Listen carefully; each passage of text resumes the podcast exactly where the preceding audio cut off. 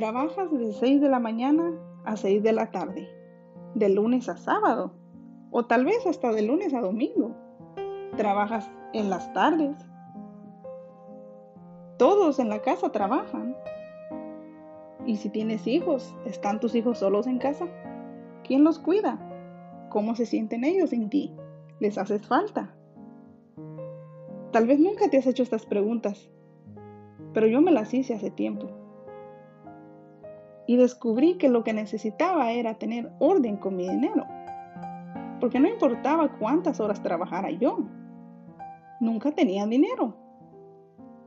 Si tú quieres saber por qué nunca tienes dinero, acompáñame en este podcast.